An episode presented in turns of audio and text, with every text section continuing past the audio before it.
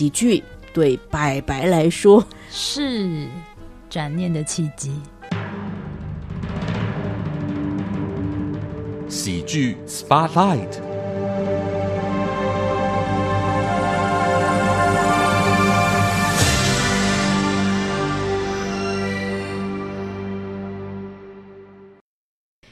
你所收听的节目是议论纷纷啊，本周持续前进到喜剧人生的专题，喜剧 Spot 会为大家邀请到来自于四面八方的从事喜剧表演的或是创作的好朋友。今天，今天，今天是一个很重要的人，我要跟大家呃正式的来好好的谈一谈，为什么我在一年多前想要来做一个喜剧的专题。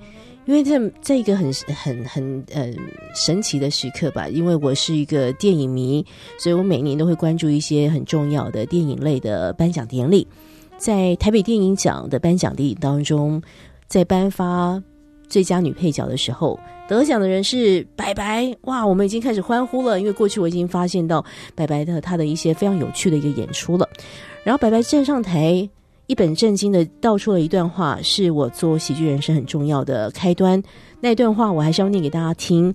那时候获得台北电影节最台北电影节的电影奖啊，最佳女配角的白白说，能够以喜剧电影拿奖，其实是很大鼓励。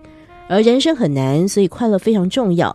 我的梦想是做喜剧，带给别人快乐才是最大的快乐。而快乐可以启动善的循环，可以走得更远更长。我要谢谢白白这段话，然后让我起心动念做了这三十多集喜剧的一些专题的访问。今天为大家邀请到的就是我所喜爱的白白。Hello，大家好，我是白白。通常我的开场是很短的，因为因为我希望让这个可以谈话的时间交由特别来宾。但因为你的那段话是我做这个计划最重要的一个开端，所以我要跟你说声谢谢。你那时候就预期到自己要谈这件事情了嘛？嗯。哦天哪！我我觉得可以先分享一下刚刚的那个 opening 的感觉，因为我们现在其实，在录音的这个房间里面，就是是一个面对面的状态。我第一次听到有人在我面前，然后念 念了我说的话，因为那好像是呃那个时刻我的台词吧。但我现在好像在听别人讲我的台词，觉得那种感觉非常奇妙。是是是，突然之间你也变成课本里面的一个人了。白白曾经说的那个状态，对对对，嗯哦，哎，对不起，我们刚刚问题是什么？你那时候就设想了，你得奖感言要讲就是快乐可以启动善的循环的这件事情吗？呃，嗯啊。好像，嗯，之前好像也有人问过类似的问题，我讲了一个有点狂妄的回答。哦，因为大家就是谢谢大家喜爱，就是呃觉得我讲我我的得奖感言讲的还不错，这样，然后大家就会很好奇说你是在一个什么样的心境下写的，花了多少的时间准备，要而且包含这个上台要谈的内容的选择，这样，我真的有点狂妄，我说我花了。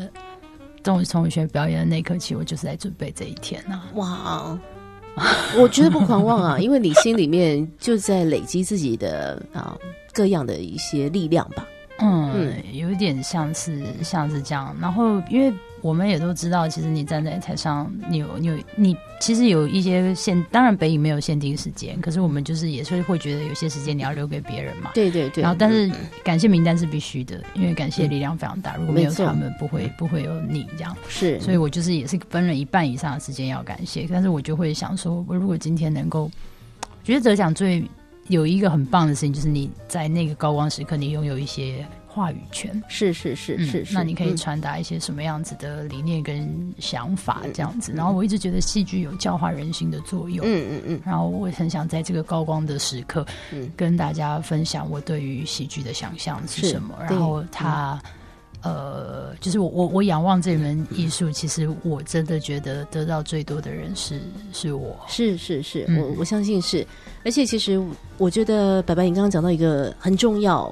我们也有一些幸运的机会在一些颁奖典礼当中，然后我其实有一点呃的一个，总是看到一个现象的时候，我觉得有点小小缺憾，就是得奖者站上去的时候都会说啊，我觉得不会是我，所以我都没有准备得奖感言，我觉得有点可惜，因为你刚刚讲的一个事情是我们真的有那样的一个机会站上台的时候，啊是有话语权的，是如果能够说一些。呃，真的对你自己所做的这个产业有一些正向的一个回馈，或者是让更多人注意到这个事情的一个美好的话，我觉得是应该珍惜这个时刻。今天为大家邀请到的就是我们第二十三届 台北电影节获得这个最佳女配角，以《鬼扯》这个电影获得最佳女配角的白白。那事实上，我觉得我能够明白，其实奖项是一时的，是表演之路，其实这是你一生都要走的事情。嗯，还是想要聊一聊白白到底为什么会。爱上表演这个事情，而且后来大家因为看到你，就觉得你是一个喜剧演员啊，这事情会让你觉得很困扰吗？不会啊，我觉得这是我我自己觉得是很很荣耀的事情，因为要逗别人开心非常难。是，然后我可能刚好很幸运的拥有一个这样子的天赋，嗯嗯，而且那个天赋可能。就是呃，我的性格的特质，或者是我的心理素质，或者是我的外貌、我的声音、我的我的一切，就是这我觉得这东西是浑然天成的。对，然后就很像有一些人会，每个人会有自己合适的位置，就是神会让你去你该去的地方嘛。没错，你就是待在那个地方里面，好好的发挥。因为我曾经也有想过要撕掉这个，嗯，然后或是我不想要在这个坑里面，我想要去做一些。不一样的事情，嗯，拜托，我们以前念艺术大学会想说我要文青，那是吗？对，我要空灵，就是也有想说试图 试图，也有想说哦，我也那时候我们在十几年前的时候，其实非常流行嘻哈文化。呀，然后我也会想说我也要辣妹，我也要跳街舞，我也想我要有有有，我要有有有，我要老舍，对不起，不好意思，就是不是那么的适合，可是可以当成一个兴趣，是是是是是，所以说我我好像。呃，没有什么太大的抗拒啊，然后就觉得做这件事情乐此不疲，非常喜欢，而且我真的好像可以理解什么是废寝忘食。我就是曾经有过要演一个喜剧的呃舞台剧的一个作品，叫《开放配偶》呀，然后里面是男女两个角色，从头一路弄到底这样子，啊，台词非常非常多，我竟然在。拍那个戏的时候，在前置准备角色功课跟背台词的时候，曾经有一个礼拜没有洗澡。为什么没有出门？因为就一直太投入在那个呃状态当中，去模仿、去模拟、去做角色功夫吗？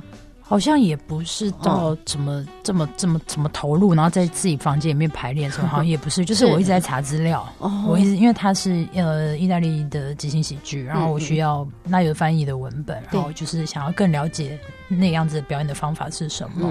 然后意大利即兴喜剧是什么？就一直在查，然后一直在研究，还有一些台词的翻译上面的问题。因为我就不会意大利文嘛，所以我就是想要搞懂这样子。哎，时间一过去，不好意思，我一个礼拜没洗澡。哎，这这这非常激烈，很激烈。你后来怎么样？突然觉醒过来，就是，哎，我好像在这个事情已经一个多礼拜了，没有顾到自己身体上面的需要。好像是我妈吧，她就说。因为我们那时候呃有两个厕所，就是我是用家里面外面的厕所这样子，然后妈妈都会去厕所收那个换洗衣物，就是要洗。然后她就是觉得说我是不是衣服换了不拿出来洗，是不是堆在房间？OK，她打开我房间，然后就说：“哎，你怎么这个礼拜衣服都没洗，要赶快拿出来？”我说：“嗯，哪有什么衣服？”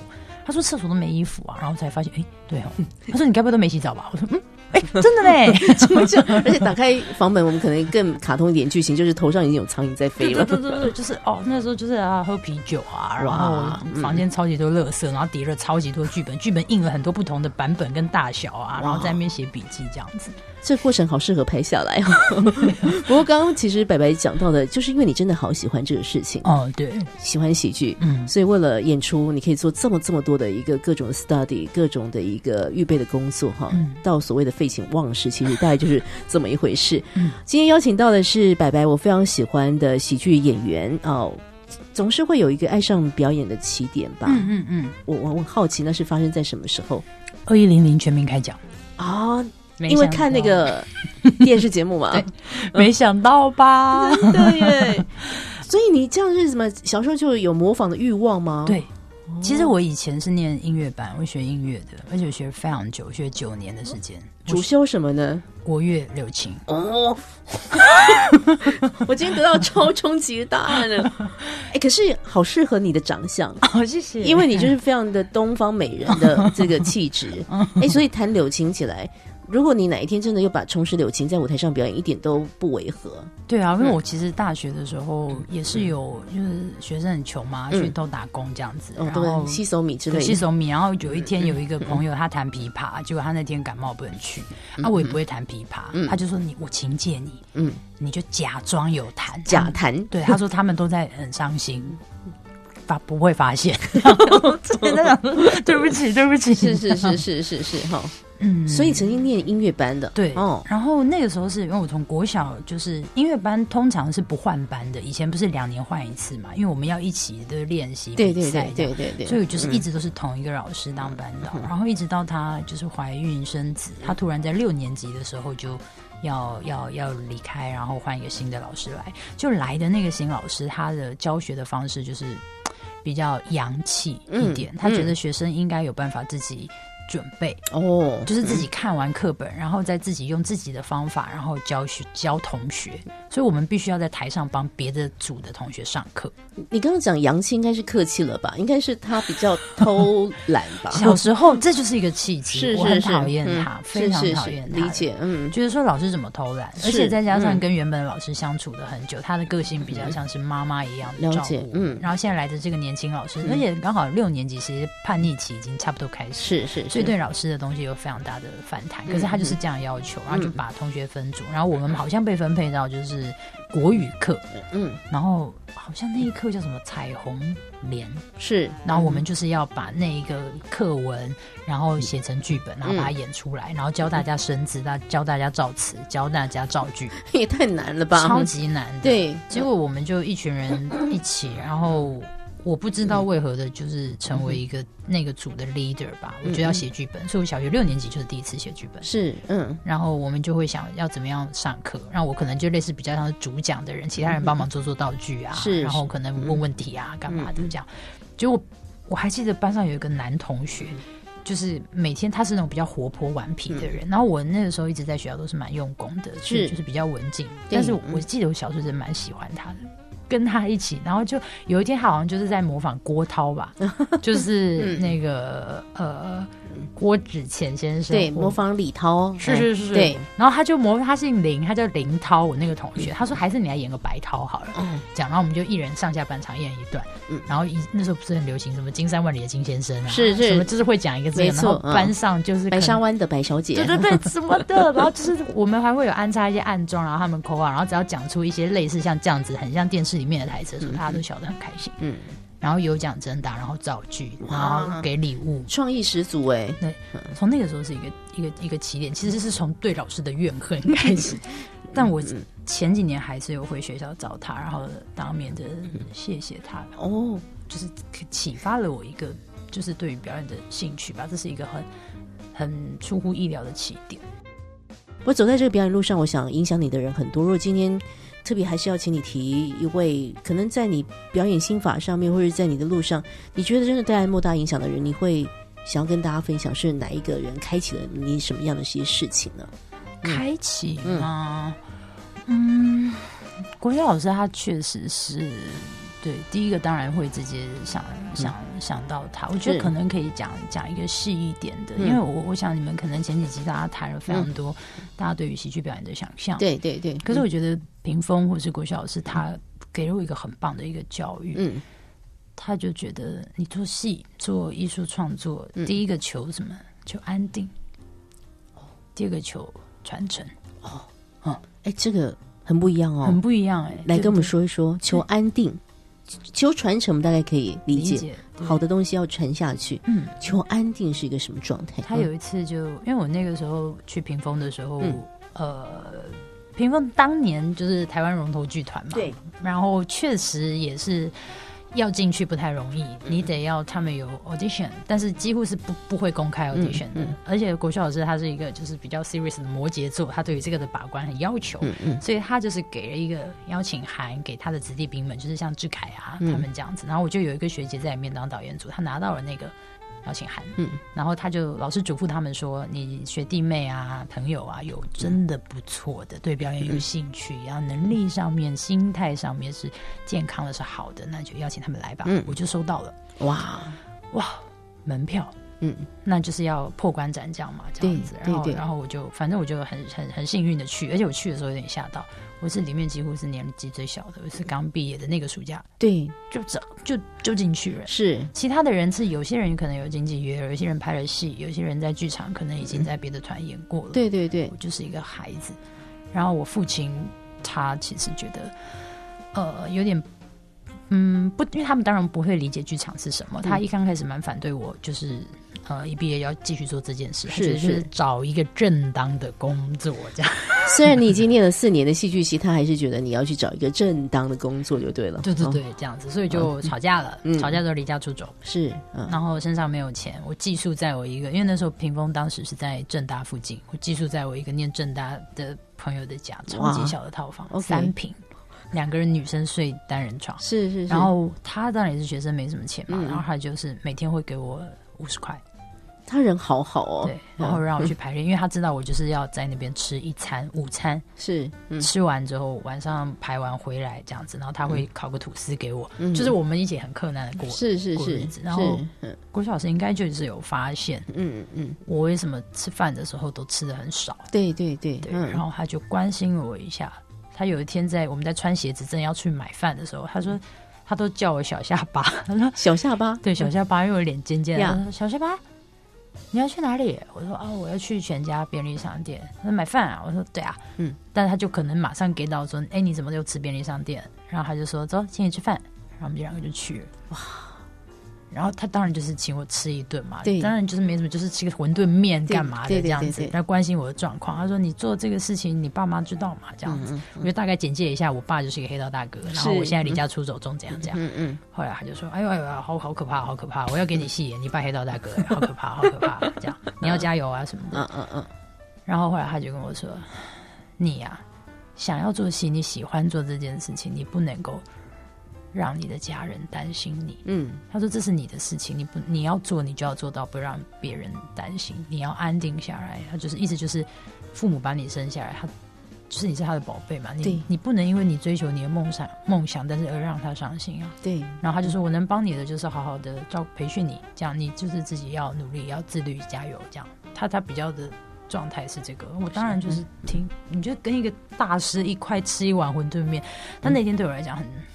很冲击，是就是啊，所以我现在需要做好的第一件事情叫安定。对，而且我超好笑的，我们那时候一起培训完之后，做了一个很小的演出，在就是忘记一个呃什么明道中学，就演那么一场，演完之后就是这个培训就结束了，然后这个演出也完了。嗯，我竟然在那个车上问一起的演员前辈说：“我们明天还要去排练场吗？”嗯，然后他就说：“不用啊，结束了。”哦。然后我说啊，那我们接下来要去哪？是，我说早饭吃啊，不然嘞。嗯嗯，我以为我还可以再去。是是是，所以其实充满很多不确定性的，对，嗯，结果就就非常混乱的一段时间。嗯嗯，就是哦，到处乱接 case，是是，然后也真的有去乱试一些镜，然后也有被别人骗。对，然后做了很多没有办法赚钱。我那个时候，我大概刚毕业，一直到。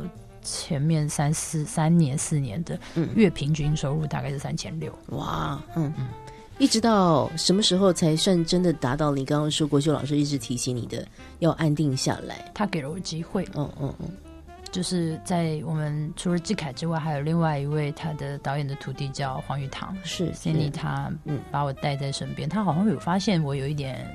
领导能力，然后因为我以前学导演嘛，我后来就是做他的助理。对，说真的，我那时候薪水也是蛮惊人的，嗯，三个月四万五，三个月。四万五，哇，一个月一万五，但是已经比一个月三千六好太多了。而且我是去学东西，我怎么还有钱拿哈？对，我还我是所以你还是珍惜的。对，我是坐在台下，然后看杨丽英演戏，我坐在台下看樊光耀、朱德刚、郭子乾啊，还有钱可以拿，好开心哦。嗯，然后他就开始。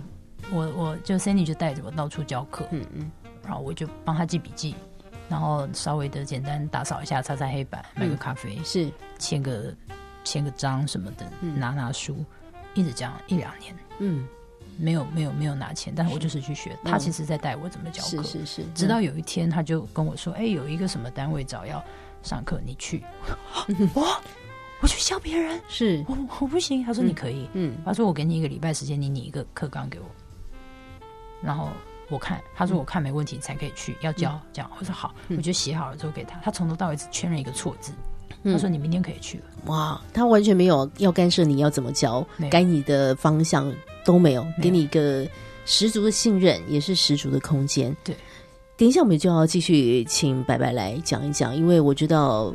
我们很多人看到白白已经是在电视上面的各种有意思的演出，不论是你的搭档的演出，嗯或是你这几年在呃这个电影或者是电视剧当中的各种的演出。但事实上，你日常生活当中有蛮大的一个成分，都是在做教学哈。对，所以刚刚我们已经知道，原来那个教学的缘起也是有人提拔了你一下，给你给了你一个机会。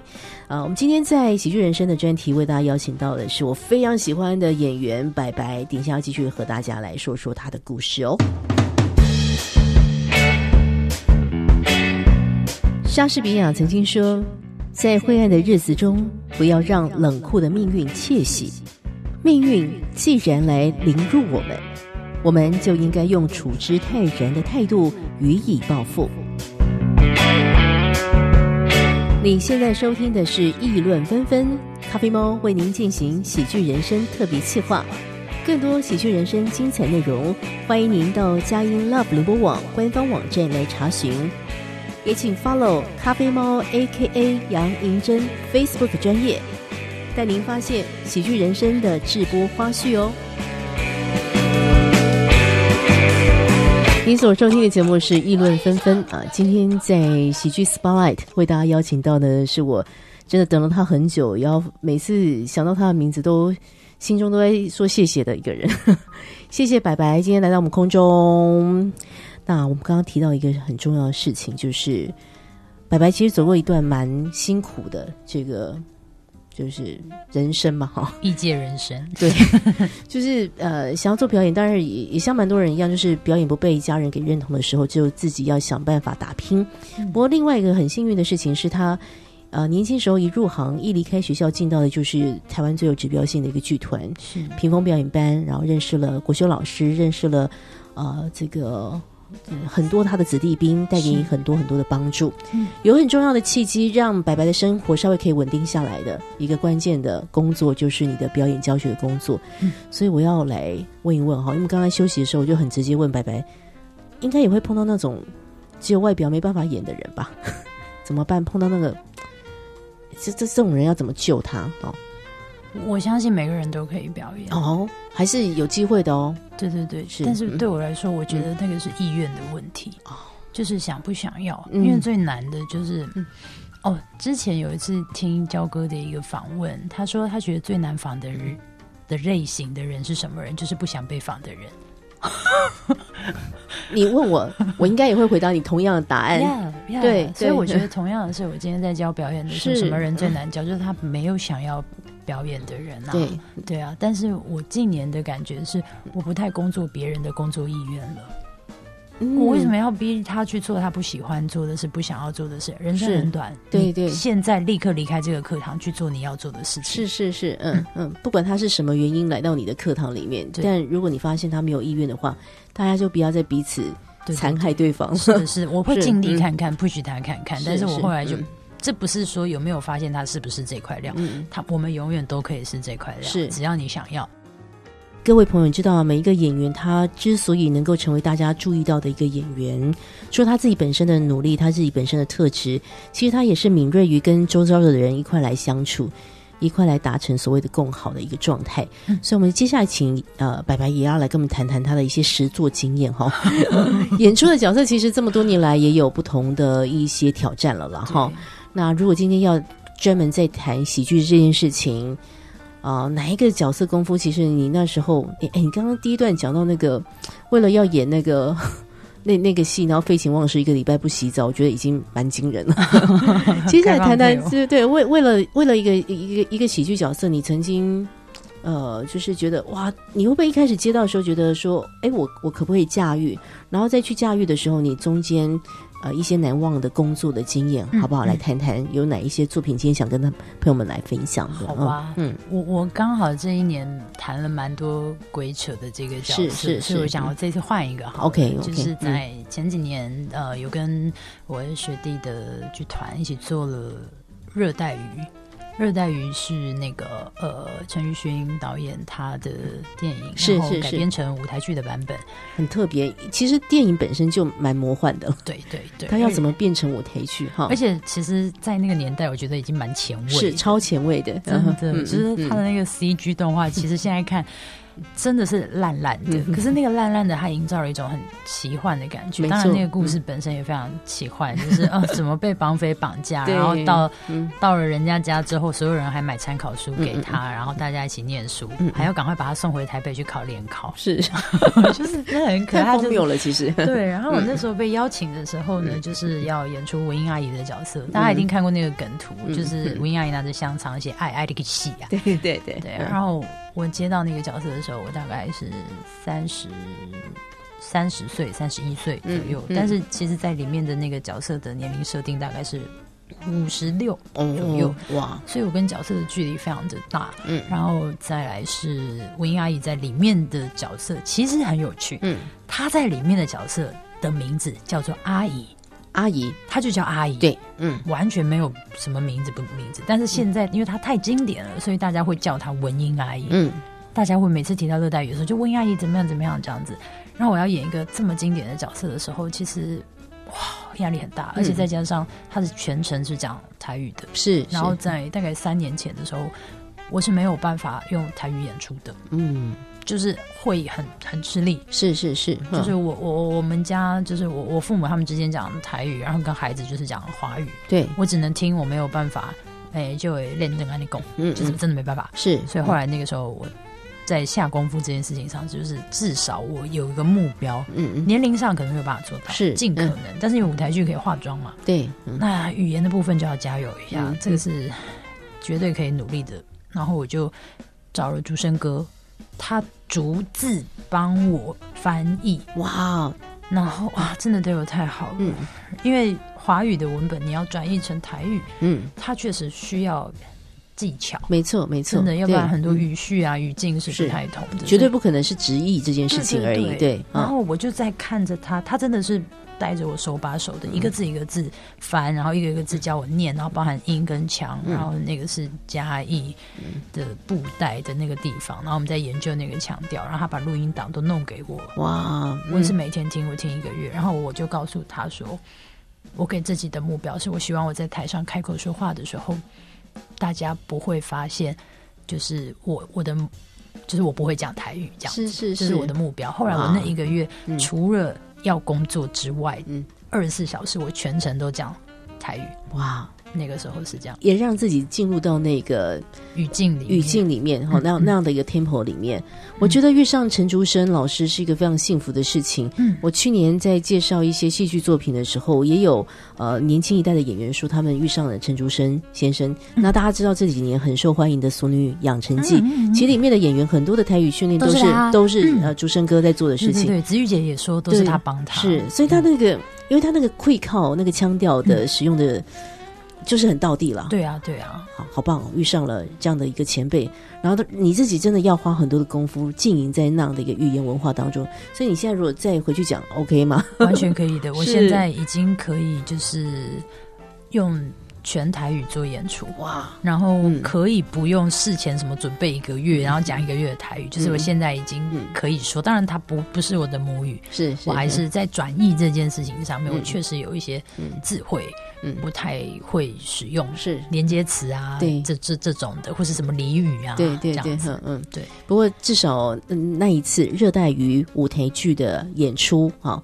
让你在语言上面花的那个功夫，那个养分就扎扎实实留在你的体内了。对对对，而且我后来发现的，就是大家会想说，一个这么年轻的演员怎么有办法去演，就是文雅姨的这个那个角色？我小时候看过《热带鱼》，我后来就是再也没看，因为我知道我的目标不是超越经典，是我要创造一个。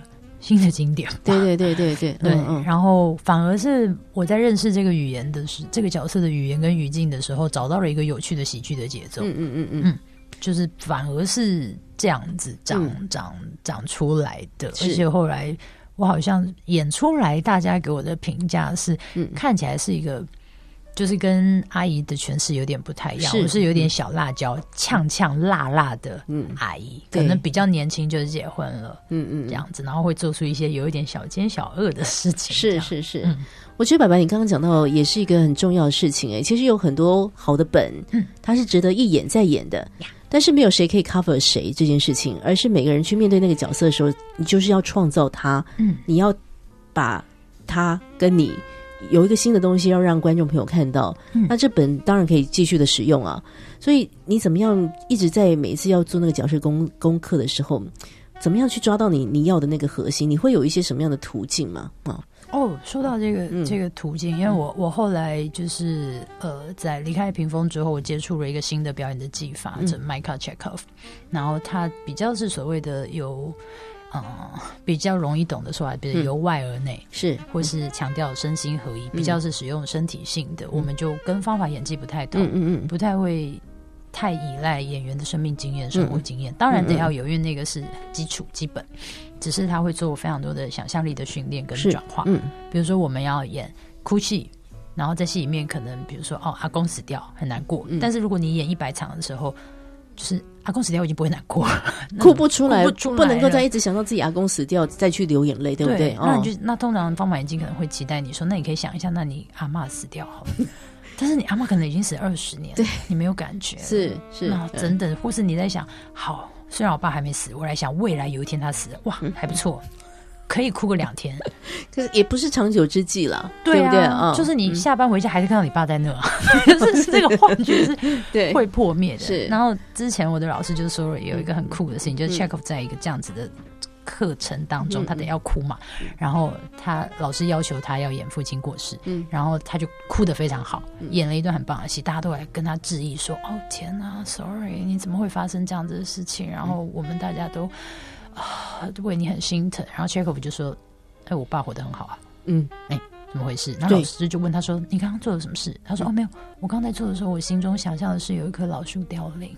老树凋零也可以成为一个想象的。嗯，哦，所以我后来嗯，其实就会很想探索这个 image，就是我还可以用什么样子的东西替代接待，而这个东西它是非常自由奔放的，是是，所以这种东西它就会慢慢的成为我的。”核心，嗯嗯嗯，像上次也有聊，那大家就会很好奇嘛，说那你的呃鬼扯里面那个美女那个角色，她的核心是什么？但其实是演员的秘密啊。对，但我后来想啊，算了，我就跟大家讲，我说哦，她有一个鹅做的脖子，鹅做的脖子，就是鹅的脖子，你自然就会有对脖子真的很长，然后动得很快。然后说为什么呢？你是怎么决定的？我说因为我我我我我发我看剧本发现的，嗯，但剧本没提到。对，可是有趣的是，我发现每一场全戏。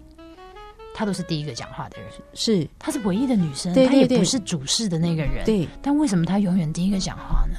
我觉得是先有思维才有行动嘛，然后才有语言嘛。嗯嗯，所以他一定想得很快。嗯，他为什么可以想得很快？因为他的观察力一定非常好。是，所以他有一个鹅的脖子。哎，你这个连连看，你的想象力，这个事情是你小时候应该就有的一个特质吗？还是一一直不断的训练自己，那个观察力要不断的打开？我觉得好像是因为成为演员之后，我们我们被训练得要用用用全身生活嘛，用全身在在在观察，所以说这个融会贯通或是连接是可能是这样子来的。但是我相信每个人都可以，因为想象力是可以被训练。没错。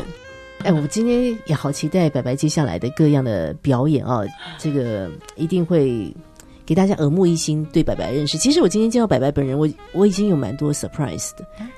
我很诚实跟你说，嗯，因为呃，你在荧幕上面，我觉得你应该是个块头稍微大一点的女孩，嗯，因为我们都是，比如我们的长形脸嘛，嗯嗯，然后所以我想说，哎，脸应该是也稍微大一点，嗯，但你其你其实就是一个很标志的女孩，脸也很小的女孩，而且很很瘦的女孩，所以有时候那个大家。就是看看电影的时候，或看戏剧的时候，不要被那个放大荧幕给骗了。我们今天邀访到的是一个很漂亮的白白，待会要请白白来说一说。呃，这个还是想要请这个来宾推荐一下他所喜欢的一些喜剧的演员或者是作品喽。那喜剧对白白来说，其实我们今天一开始已经破题了，因为他说这个能够带给别人快乐就是最大的快乐，而快乐可以启动善的循环。但现在的他得了这个女配角之后的他。又有什么不同观点来看待喜剧呢？我们先休息一下，待会再回来。莎士比亚曾经说：“在灰暗的日子中，不要让冷酷的命运窃喜。命运既然来凌辱我们，我们就应该用处之泰然的态度予以报复。”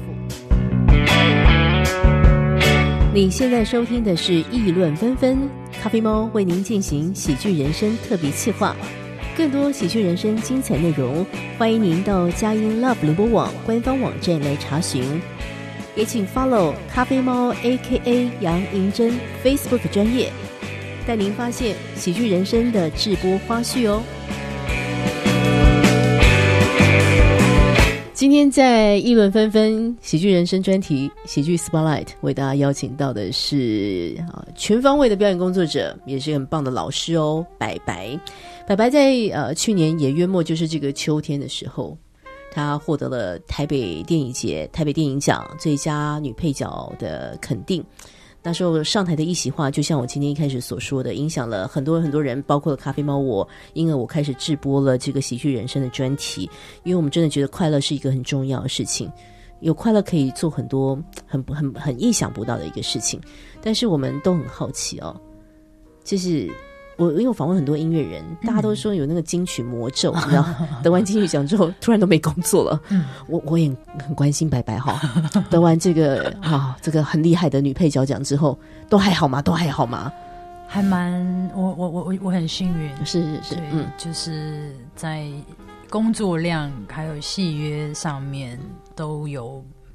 突破以往的进展，是是是，就蛮蛮开心。谢谢大家的疼惜。是，所以这个得了奖之后，我们刚刚在休息都还聊了，我们各自面对就有时候人生荣耀的时候，会让我们就有点卡关，因为不好意思，不好意思，华人文化就叫我们要谦卑，谦卑。可是想想也没有，我们蛮努力的哈，所以白白的努力是可以被看见的。呃，怎么样看待自己？再回头口看，回头回过头去看过去那一年的这个自己，你会想跟自己讲一些什么话吗？嗯，得了奖之后，你觉得得了奖还没得奖？我相信可能工作量有一些差别了，对。但实际上本质，你你觉得有什么样的差别？有什么样的心理上的变化？嗯，如果真的是比较具体、比较明确的，就是变漂亮，嗯，有自信了，对不对？我在问我经纪人，他对，对我也说对。我我觉得这这个礼物，嗯嗯，就是奖项这个礼物，它就是拆开来这一包礼物，让我觉得最最棒的就是变漂亮这件事。是是，嗯，这个漂亮不是实际上的，真的是是什么哪里怎么样了又怎么样？是什么？不是不是，是我更喜欢我自己了，而我更喜欢我自己。我其实一开开始觉得拥有这个答案的时候。会有点反省，想说啊，你非得要别人肯定你，你才喜欢你自己，这样不对吧？你不是当老师的吗？你你不你不会这样教学生吧？那我就回去看，为什么我会这样觉得？哦，原来那是一个缺口。嗯，我没有好好的肯定过我自己的努力，是我需要别人肯定我。嗯嗯，所以我现在知道了。而且有些人是得了一次奖之后，可能得十年、二十年，他再得一个奖，他那天一定哭的。嗯，可是我不想要再重蹈覆辙，我每一天都得要鼓励我自己。对，因为在这条路上能够一直一直鼓励你的人，就是你自己啊。对呀，对，嗯嗯。所以我我觉得最大的礼物是啊，这个变漂亮的这个提醒，好棒哦。嗯，但是其实我可以每天都很漂亮的。是的，嗯，呃，得奖是一个契机，是，但日子是自己要过的啊。谢谢，现在。变得更漂亮，每天都越来越漂亮。拜拜，不小心一直一直漂亮。哎，真的，我今天看到你本人，我真的觉得你很漂亮。各位朋友，重新认识一下白白，因为过过去，我想，因为一开始你出现在电视的一些综艺节目当中，就还是搞笑搞笑团体哈。是，但是其实你真的是一个演技派的演员。给你一点时间，给我们也一点时间，谈一谈你喜欢的一些喜剧的表演，好不好？让我们观众朋友也可以去，哎，也去看一看。得到你感受到的快乐啊！嗯嗯嗯，呃，我我我最喜欢的就是华语圈的喜剧女演员，就是吴君如，她是我的偶像。哇，对，嗯，就是她她的她的喜剧不用讲，大家一定都知道。嗯，然后另外一个就是她的正戏也演得非常好。我会喜欢她的事情，是因为有一些人的喜剧是很卖个人魅力的。嗯嗯，但是我觉得，呃，吴君如女士最厉害的就是她。的角色的呃，能够演出的角色的类型其实是非常广的，是的，而且再加上他的能力，他几乎是跟超级多呃当年港星就是大咖，什么刘德华呀，没错，就是呃梁朝伟啊、周星驰啊，叭叭叭，都是都是张国荣，对张国荣啊，家有喜事，对，就是超经典，超级经典。他为什么我愿意在自己的脸上画胡子？对啊，对啊，就是哇，真的非常 非常厉害，然后。而且我觉得比较猛的是那个心理素质，因为那个时期的港星哇，真的是超级多超美的。对，一定要身材好、火辣的，然后大眼睛的、长头发的这种，他绝对是一个非常独特的存在。对，但是他非常非常独特的存在。有看过他一些专访，他完全没有就是觉得他自己嗯，我怎么了吗？是是是非常非常有自信的。对我就是觉得那样子的他相当的的美丽，而且他有时候做出的那个。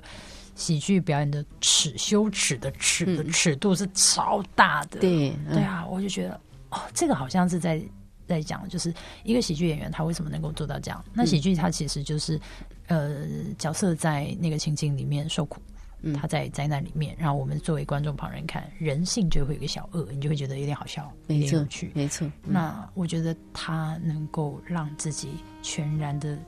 进入那个灾难之中的那颗强大的心，我非常佩服他。嗯嗯嗯嗯，所以他后面的正戏他才演的这么好。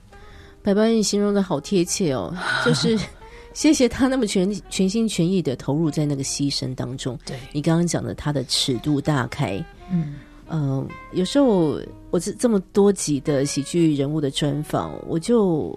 感受到一个事情，就是觉得观众真的好残，还有好残忍，就就是我们的快乐，就建筑在所有演员全心全意的那个投入。嗯，然后有好多故事，其实因为就是因为是有了有了悲，才有了喜啊，哈。嗯，所以这个喜剧其实是承载很多我们人生真实的故事的。刚刚白白提到了吴君如啊，这也是我非常佩服的一位表演工作者。不同时期的电影都很好看啊，大家有机会可以来欣赏一下。呃，最后的一点时间吧，我要再次跟白白说谢谢，然后也希望接接下来我们可以看到你过去这一年其实接了很多的表演，它陆陆续续会上档，我们一定要来好好欣赏一下。但也用一句话来跟我们做一个小结吧。好，这个喜剧对白白来说 是转念的契机，转念的契机。嗯，哇，换一个方式看世界，对啊，换一个方式看人生，嗯，然后。这个，因为人物，嗯，就是会，就像我们刚刚在提，呃，吴君如的表演，嗯，那我刚刚也大概讲一下我对喜剧的想象，就是呃，剧中人物在情境当中受苦受难，在灾难里面的呃挣扎呀、痛苦啊这样子。那我们作为观众，我们看，因为喜剧其实常常会发生很多很荒谬的事情，对呀，对，然后我们就是在看待别人痛苦嘛，嗯。但是为什么他会成为喜剧？他又会让你开心？就是有一些人转化了那个痛苦，是是嗯是，他有一个笑看人生的机会。对，那我们在看喜剧的时候，我们得到一个舒压的状态嘛。所以对我而言，我觉得喜剧就是转念的契机。而为什么做喜剧演员会如此乐此不疲？然后受感觉好像受了很多的苦、很多的伤。然后因为喜剧人物就会常常在剧本的灾难里面出现，可是我却透过这件事情回到我的人生的时候，我们一定也很多伤啊，每个人都是。但我觉得我好像变得更变得更开阔了。是，嗯，就像今天一开始，其实白白也提到了，其实他在做喜剧表演，可能让很多人，包括我很快乐。可是最大收获的是他自己。对啊，爽哎！喜剧真的是一个很棒的转念的美才，嗯，转念的契机。谢谢白白跟我们说这么多，也要祝福你的喜剧人生继续的走下去。谢谢白白的分享，谢谢谢谢咖啡猫，下次再见。本节目由文化部影视及流行音乐产业局制播补助，谢谢收听。